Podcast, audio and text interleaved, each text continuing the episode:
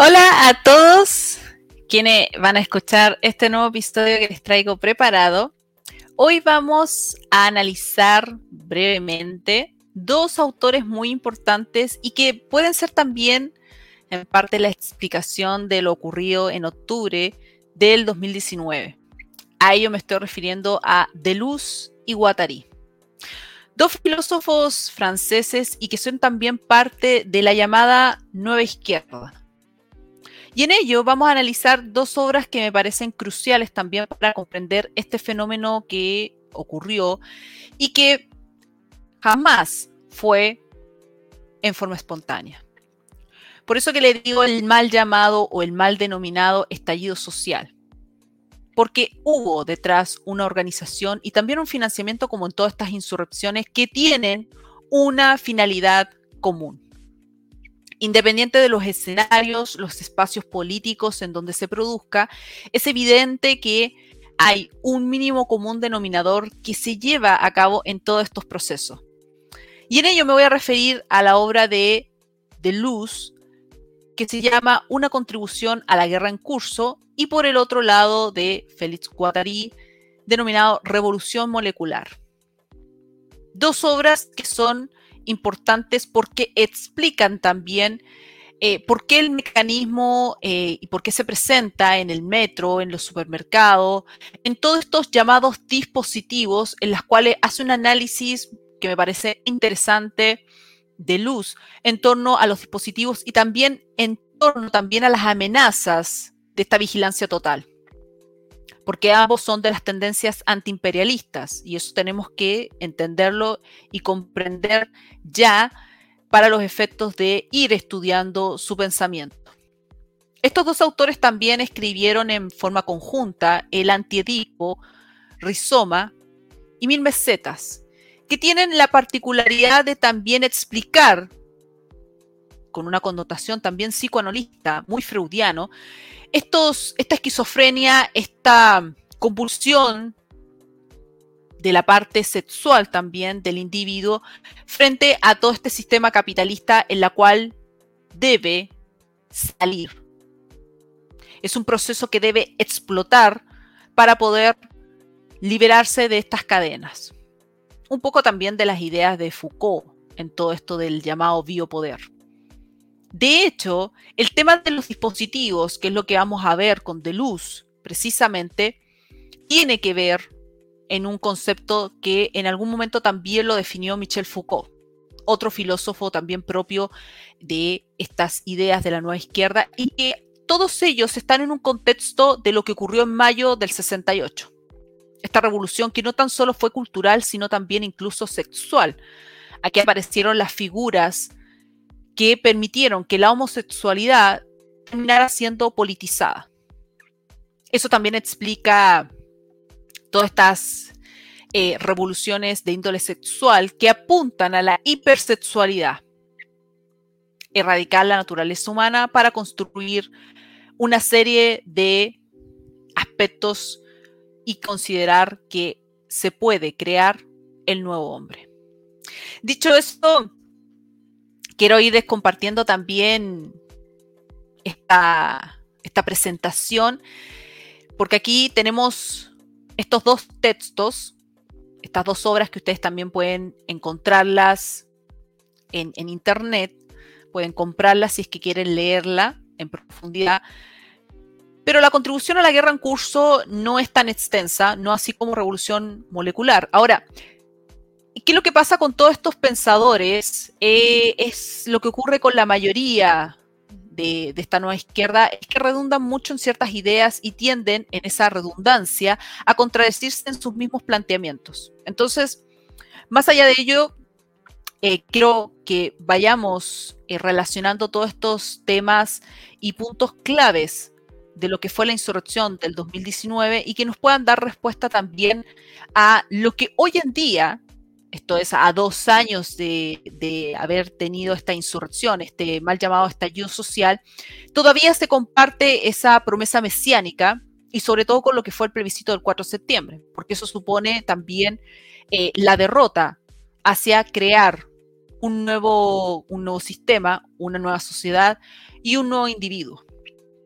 Porque precisamente todas estas, estas tendencias o estos estudios o estas posturas intelectuales lo que apuntan en definitiva es a crear precisamente esto, este nuevo ser, el hombre nuevo, como en algún momento se, se señaló con la entrada del postmodernismo.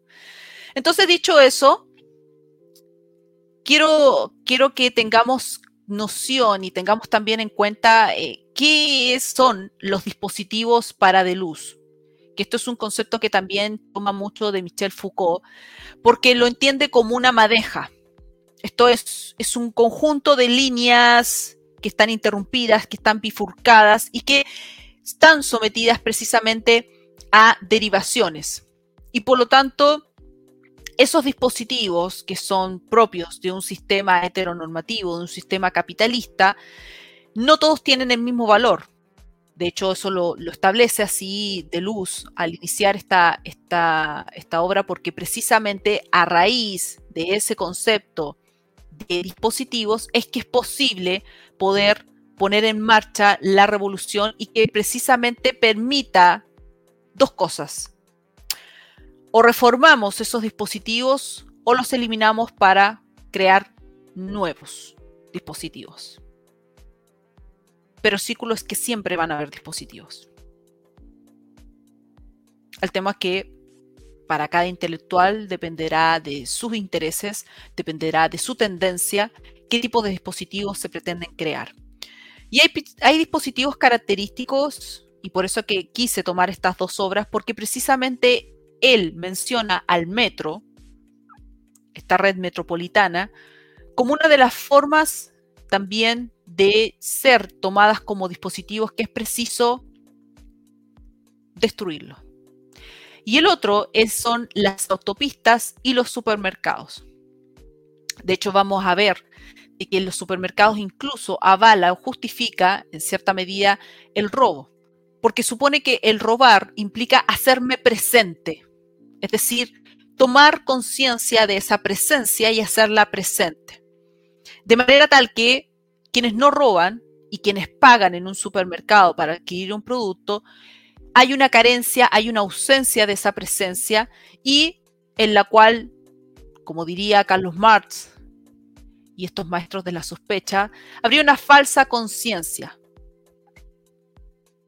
habrían ciertos temas que yo estaría normalizando dentro de la sociedad y que en definitiva me permitirían a mí el poderme desempeñar con normalidad en la sociedad y que por lo tanto lo que persigue estas, estas posturas y, y estas insurrecciones es acabar con ello, romper esas cadenas, saltar los torniquetes. Una de las tantas frases que también vimos y leímos en la prensa y que deriva de Deluz.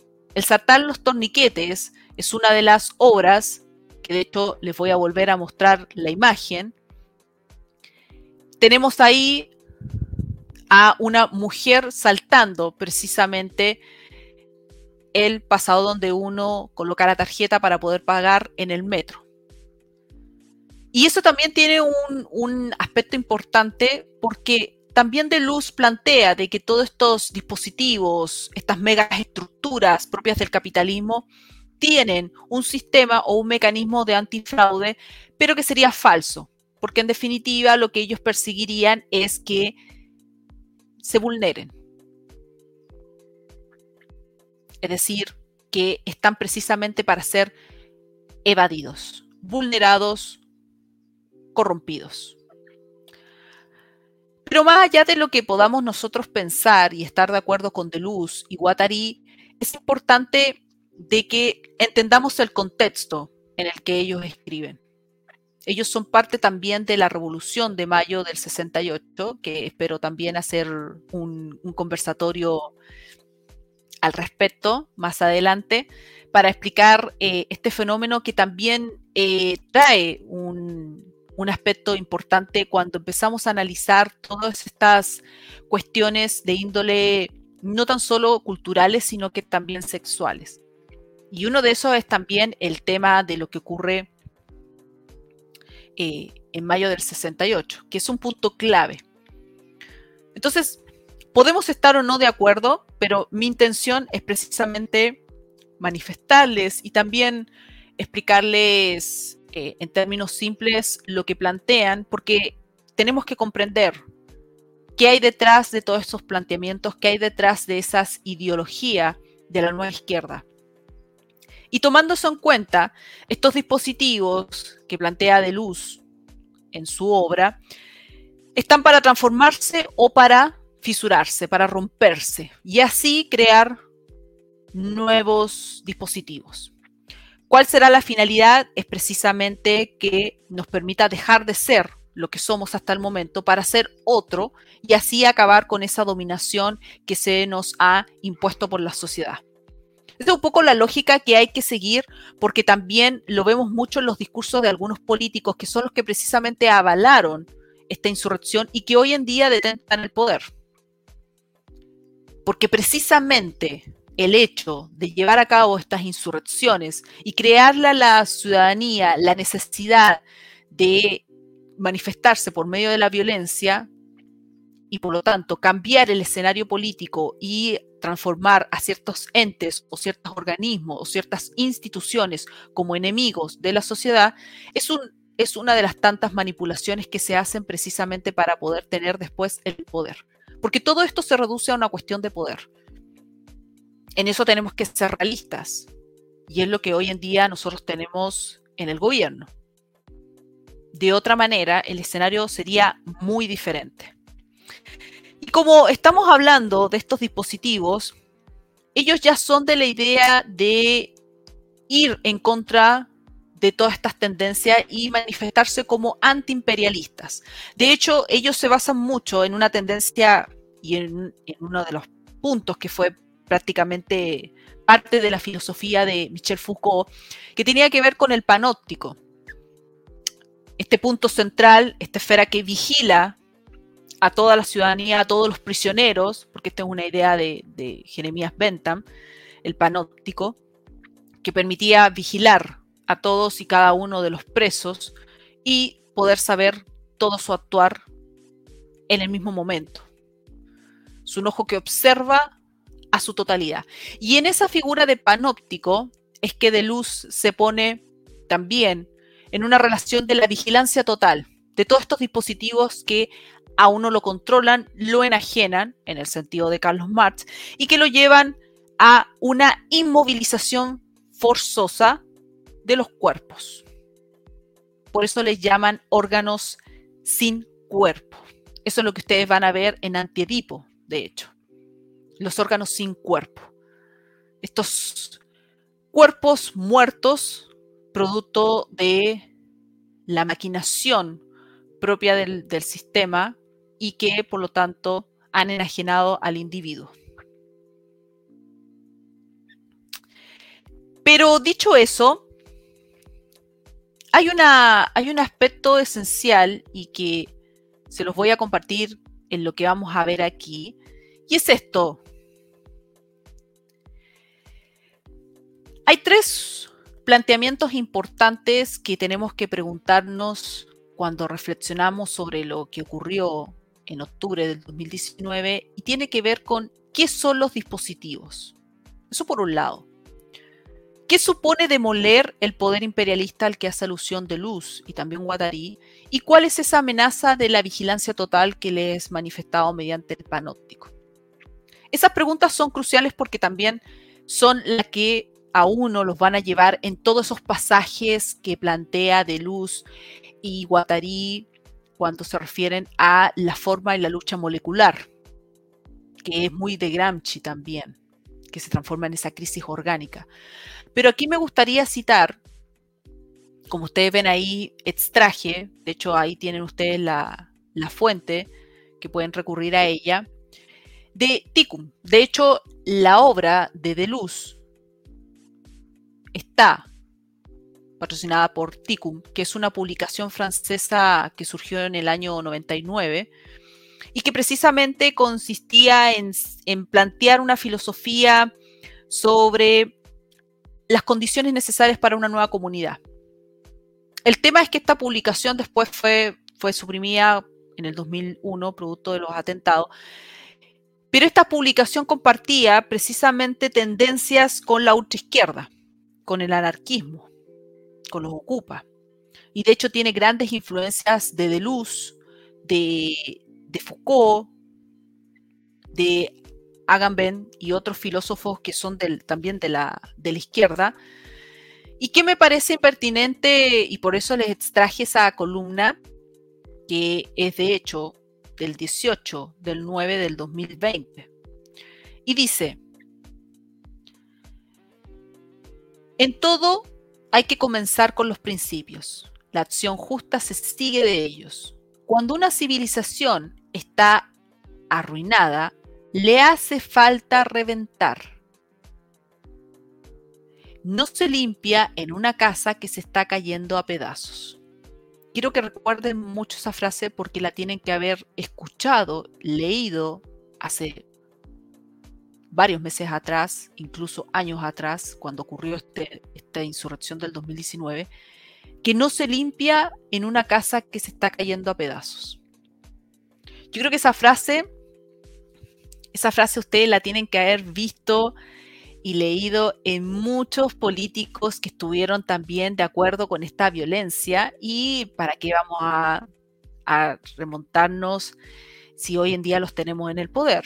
Gabriel Bori, Camila Vallejo, Cariola y muchos otros son los que ya manifestaban este tema de una civilización que está desmoronándose y que por lo tanto explota y tiene que eliminarse, tiene que refundarse, tiene que transformarse.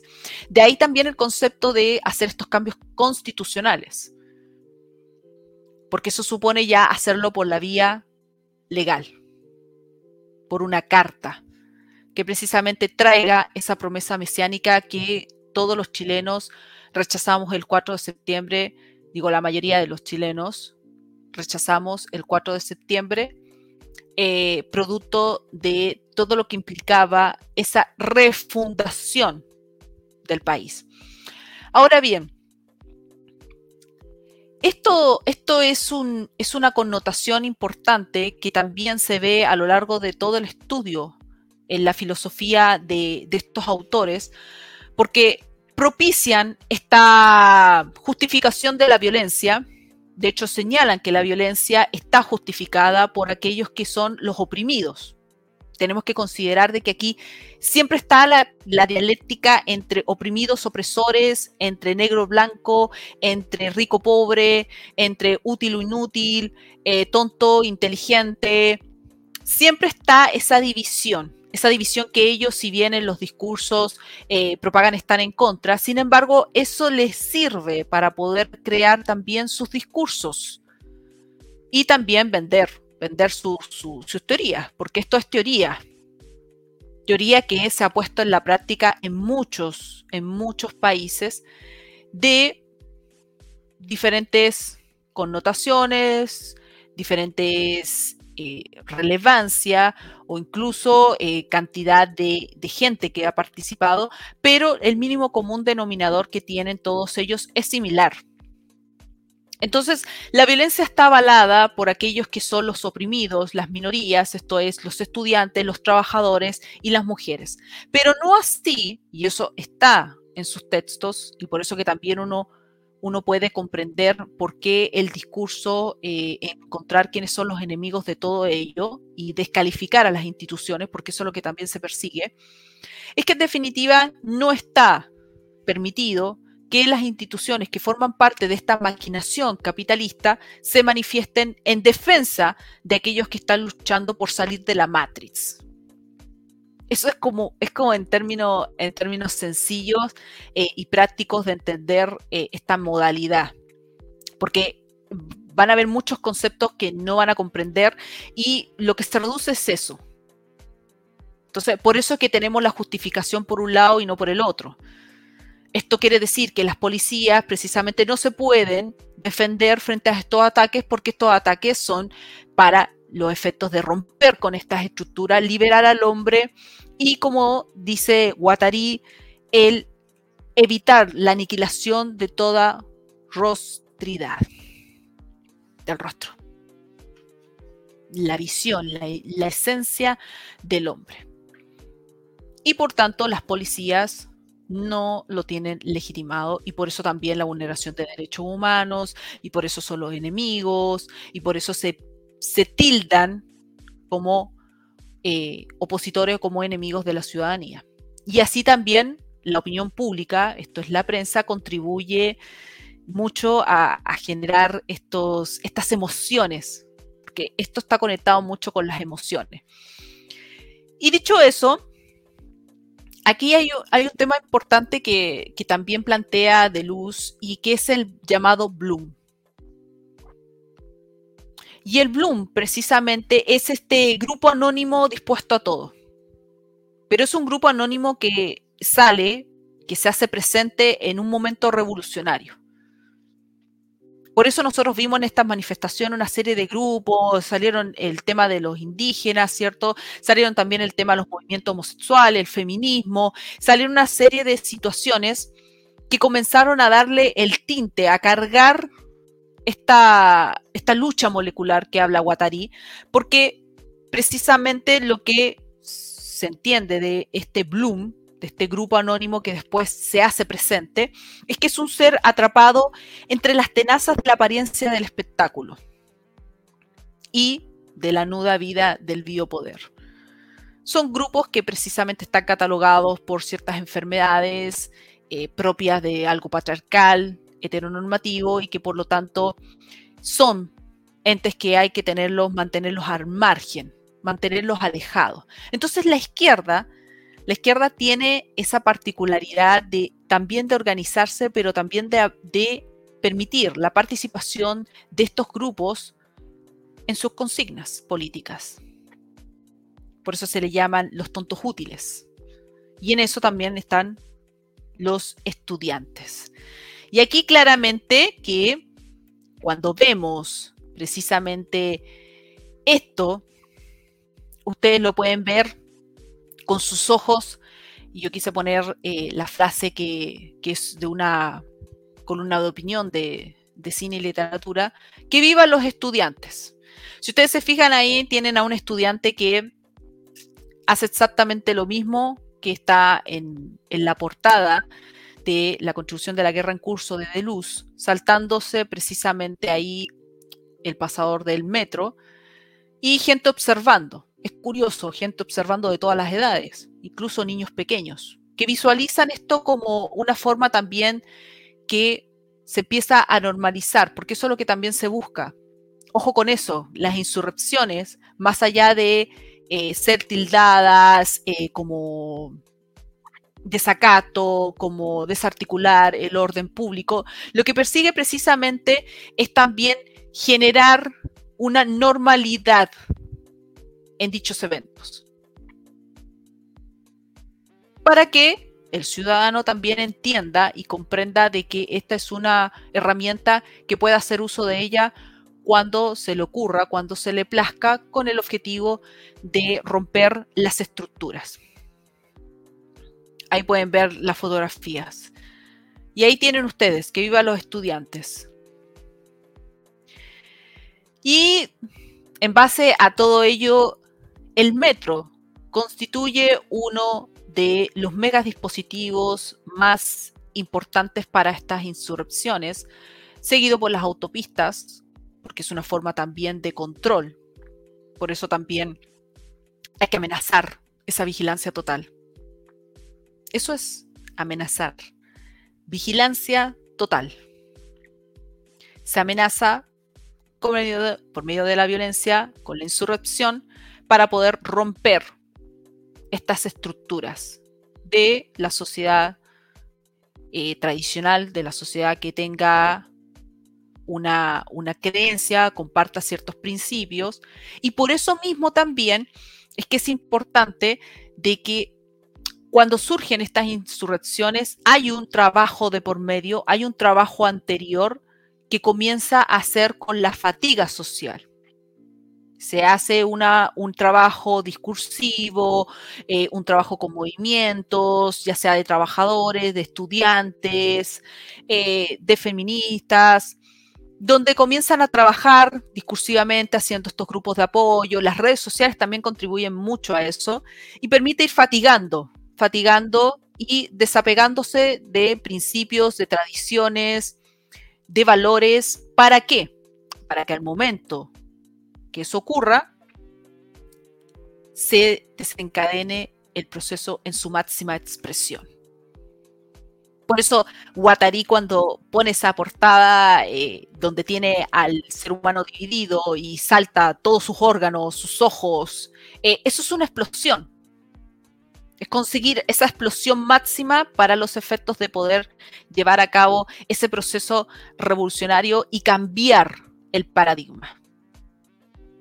Por eso también tenían dentro de todo su programa político este gobierno el cambiar la constitución, porque eso les permitía el poder hacer y deshacer lo que quisiesen de acuerdo a sus convicciones.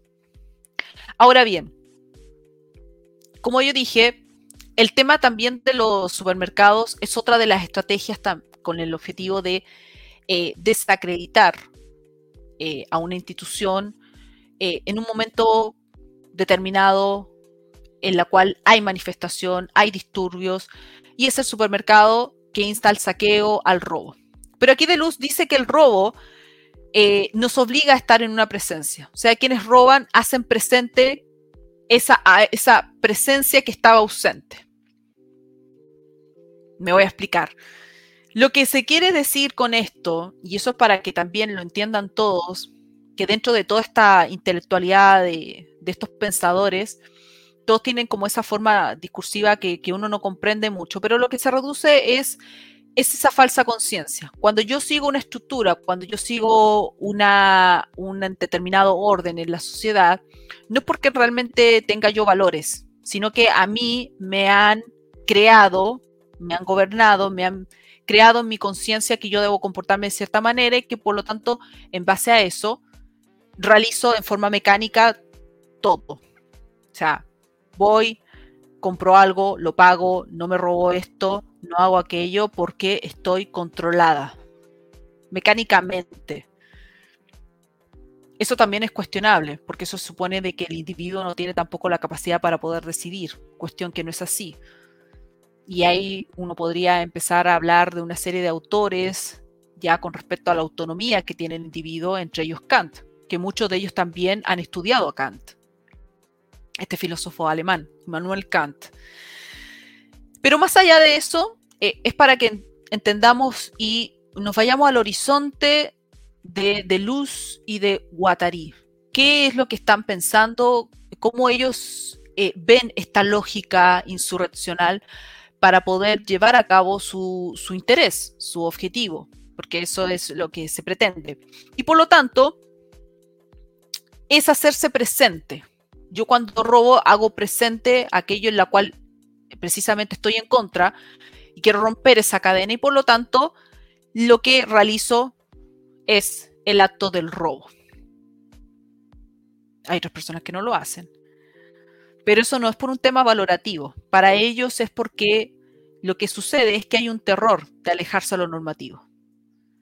Esto quiere decir que para Deleuze y también para Guattari y muchos otros autores, ya se plantea de que si yo digo que no quiero robar, que no voy a saquear, que no voy a incendiar un metro, eh, por los motivos que sea, no es precisamente por un juicio valorativo que yo hago previamente y digo esto no, esto no es parte de mi crianza, yo no comparto esos principios, no comparto esos valores, no comparto esa tendencia, sino que es un temor que yo tengo de apegarme, de desapegarme de la ley y que por lo tanto solicito urgentemente a las fuerzas especiales, en este caso las policías. ¿Para qué? Dice lo de Luz. Para garantizar una estabilidad artificial inexistente, porque lo que ellos necesitan es precisamente romper con ese orden. Por eso es que ellos necesitan normalizar también todos estos efectos revolucionarios para que la gente también comprenda de que esta es una manera de crear una nueva sociedad. Eso es lo que necesitan. Entonces, esta estabilidad artificial es artificial porque lo que se necesita es que la sociedad explote. Por eso vuelvo a la cita de Ticum cuando les, les dije precisamente que lo que se necesita, y se los voy a, se los voy a volver a mostrar para que, para que lo vuelvan a revisar, eso que dice cuando una civilización está arruinada, le hace falta reventar, tiene que explotar para poder nacer una nueva que es la que ellos persiguen. No se limpia en una casa que está cayéndose a pedazos y eso es muy propio de este nuevo socialismo del siglo XXI. Evitar que estos estas situaciones del sistema, de la sociedad tradicional, se normalicen. Y aquí el lenguaje cumple una función elemental para poder llevar a cabo todo ello. O sea, más allá de lenguaje, permitirnos la comunicación y también permitirnos conectarnos con el otro, poder interpretar poder llevar a cabo las diversas formas de vida o juegos del lenguaje, como diría Wittgenstein, el lenguaje también puede ser mal utilizado. Puede ser un mecanismo de dominación, de manipulación política. Y es lo que también sirve por parte de la prensa, la opinión pública, para avalar o bien desacreditar por parte de la ciudadanía ciertos y determinados hechos. Por eso ustedes vieron que en el proceso insurreccional se destacó mucho la parte emotividad, se destacó mucho el tema de la vulneración, eh, los presos políticos, que bueno, después de las declaraciones de Sergio Mico no existían, eh, y el tema de las pérdidas oculares, ¿cierto? El Instituto de Derechos Humanos fue materia de todo este escenario eh, insurreccional durante mucho tiempo. Y la prensa contribuyó mucho porque la prensa precisamente permitió llevar a cabo el hilo conductor que se quería lograr. Y eso permitió también que un determinado grupo llegara al poder. Esto siempre va a ser así. Las mecánicas insurreccionales no son para manifestarse y romper todo y quedar en nada. Hay alguien, hay un grupo que lo organiza y por eso también Gramsci tiene una importante eh, misión en todo este tema de lo que él llama crisis orgánica, porque la lucha se vuelve molecular. Esta crisis orgánica permite que determinados grupos accedan al poder, porque eso es lo que necesitan. Todo esto se traduce en poder, no más que eso. Y por tanto, permite llevar a cabo todo este proceso. Ahora bien, seguimos luchando. Esta lucha molecular eh, la podemos ver en muchos de las, como la catalogaron como expresiones del arte. Así lo catalogó en su momento el director del GAM, del Museo Gabriela Mistral, ubicado ahí en Alameda, en Santiago. Esta es una de las expresiones del arte, pero para la lucha. Ahí ustedes ven quién está en la figura de Jesús, que es Salvador Allende. Y hay una serie de figuras también que, bueno, no tienen mucha, mucha eh, coherencia, pero sí reflejan la decadencia cultural que existe en nuestro país y principalmente en los jóvenes, porque esto es una manifestación también de los jóvenes, que hicieron una serie de, de, de expresiones del arte, como se dice, y rayados eh, que también fueron bastante llamativos para los turistas. De hecho, había muchos turistas que sacaban fotografías como que fuera la gran odisea. Y eso, eso también explica el museo eh, que tienen del estallido, eh, que ha sido financiado también por el gobierno y que han ido figuras de renombre como una actriz española de, de esta serie La Casa de Papel, que ella lo ha considerado como lo, lo más majestuoso que ha visto en la vida. Y es todo parte del mismo discurso. Esto es una prueba más de esta distorsión de la historia, pero al mismo tiempo también de un relativismo cultural. Eso es lo que estamos hoy día viendo. Y aquí me gustaría citar una pregunta que está en, en la obra y dejé la página de, de, luz que dice, seremos lo bastante fuertes y numerosos en la insurrección como para elaborar una rítmica que impida a los dispositivos reformarse, reabsorber lo advenido. Eso es lo que persiguen, es generar una fuerte insurrección que permita, como dije, reformular o bien fisurar, destruir los dispositivos para crear otros. Lo que te lleva indiscutiblemente a hablar de otro tipo de poder, pero poder y al fin y al cabo. Eso no va a cambiar. Y claramente hay una conexión importante con lo que Guattari habla como revolución molecular, que ustedes pueden ver ahí la imagen. Esa es la portada del libro. Es una imagen bastante impactante y que uno puede hacer reflexión porque ahí está saltando, se destruyen todos los órganos, todos los sentidos del individuo ahí están los ojos desprendidos, ¿cierto? Está el, ser humano dividido y es una máquina. Así es como lo visualiza también Guattari a lo largo de toda su obra. Por eso dice, estamos bajo la servidumbre de una máquina en tanto constituimos una pieza. Estamos sujetos a la máquina en cuanto somos sus usuarios. La sujeción maquínica actúa sobre la dimensión molar del individuo. ¿Cuál es la dimensión? los afectos, las sensaciones, el líbido, los deseos, las relaciones, etc. Eso lo pueden encontrar en la página 25, eh, dependiendo de, la edición que tengan.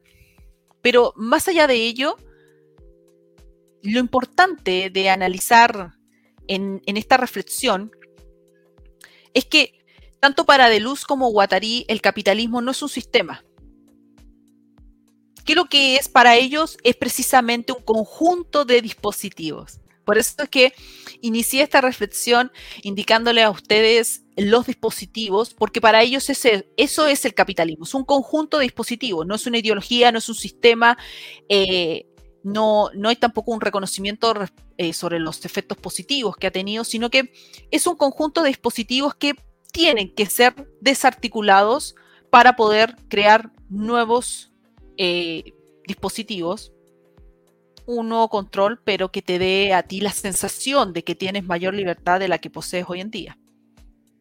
Por eso la falsa conciencia. Es llevarte, es retrotraerte en ese estado que tú tienes para decir que en definitiva tú necesitas otra cosa.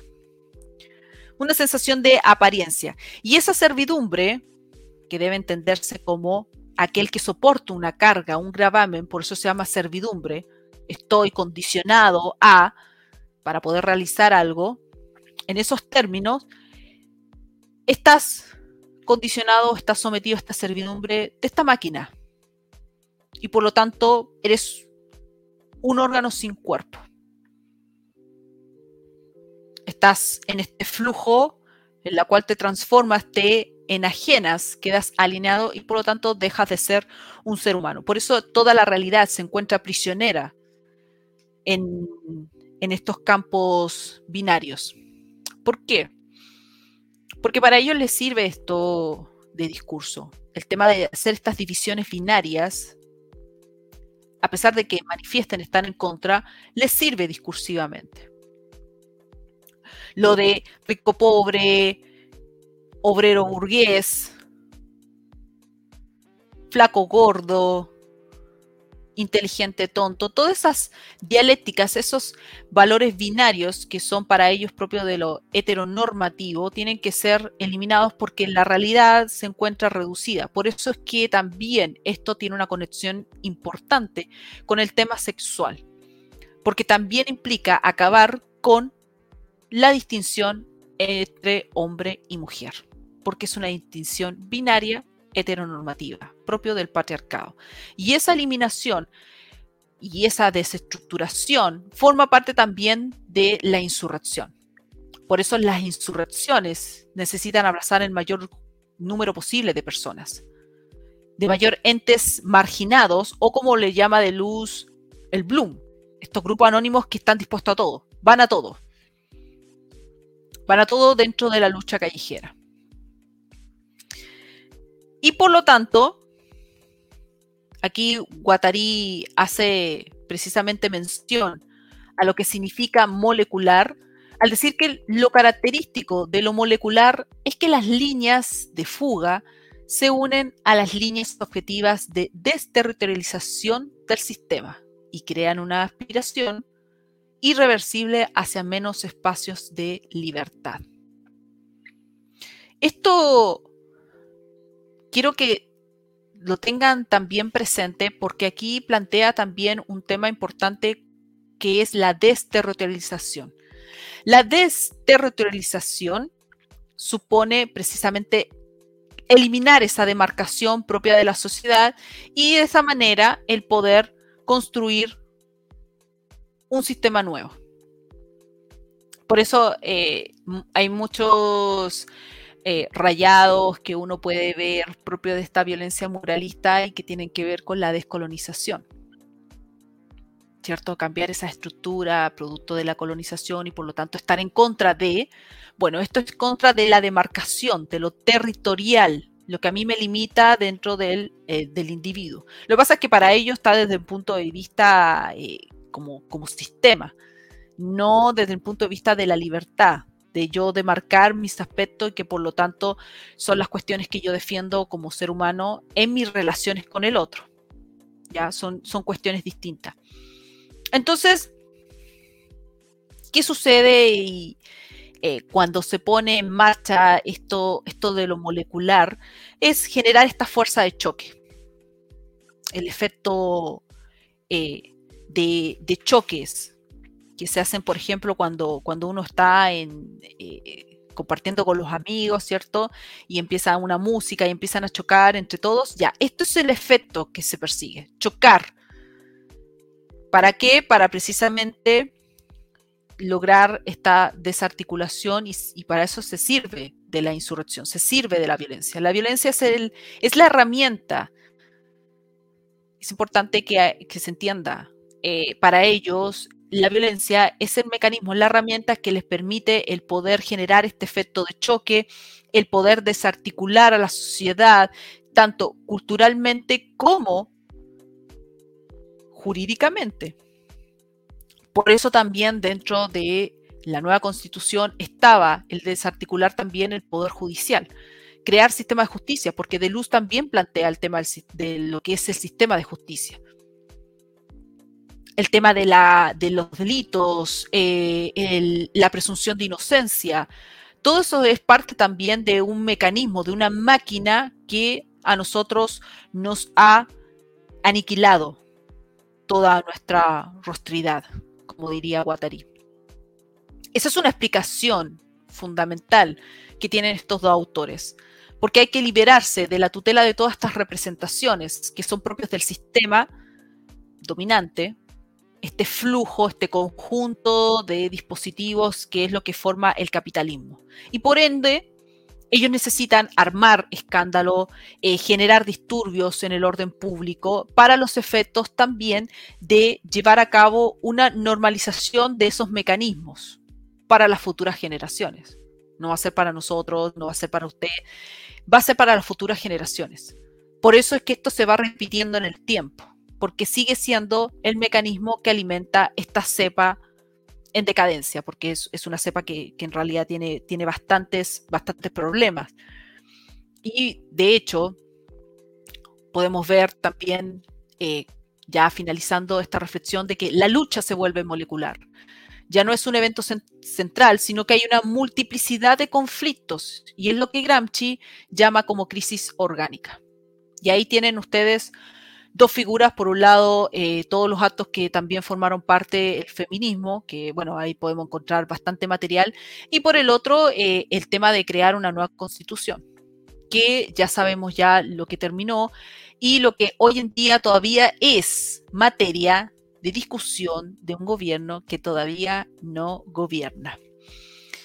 Así que eso es la forma y la reflexión también de llevar a cabo eh, toda esta insurrección, ver de qué manera también la filosofía ha tenido un cambio importante con la entrada de la modernidad y particular con el posmodernismo, porque significó que la filosofía comenzaba a dejar de lado los estudios más profundos de la metafísica para pasar a ser parte de los problemas sociales, de generar cambios sociales. Y eso fue lo que dijo Rorty en algún momento como uno de los exponentes del postmodernismo. Y eso es lo que también ha abrazado todos estos exponentes postmodernistas de la nueva izquierda y en la cual también tenemos a Jacques Derrida, quien habla ya de una deconstrucción. Ese es el paradigma en la cual nos vemos inmersos y esa es la forma en hacer nuestra lucha, es efectivamente hacer comprender estos autores, hacer comprender lo que parece ser incomprensible, pero al mismo tiempo nos otorga visiones para poder enfrentarnos a un debate o enfrentarnos en la vida. Eso es lo importante de tener el conocimiento a la mano, de que podamos tener las herramientas para precisamente refutar con lo mismo que ellos plantean. Es un poco lo que en algún momento Agustín Laje señaló como la batalla cultural. ¿Qué mejor que estudiar aquellos que nosotros no compartimos porque eso nos permite poder mm, introducirnos en esa lógica y poder rebatir desde esa lógica.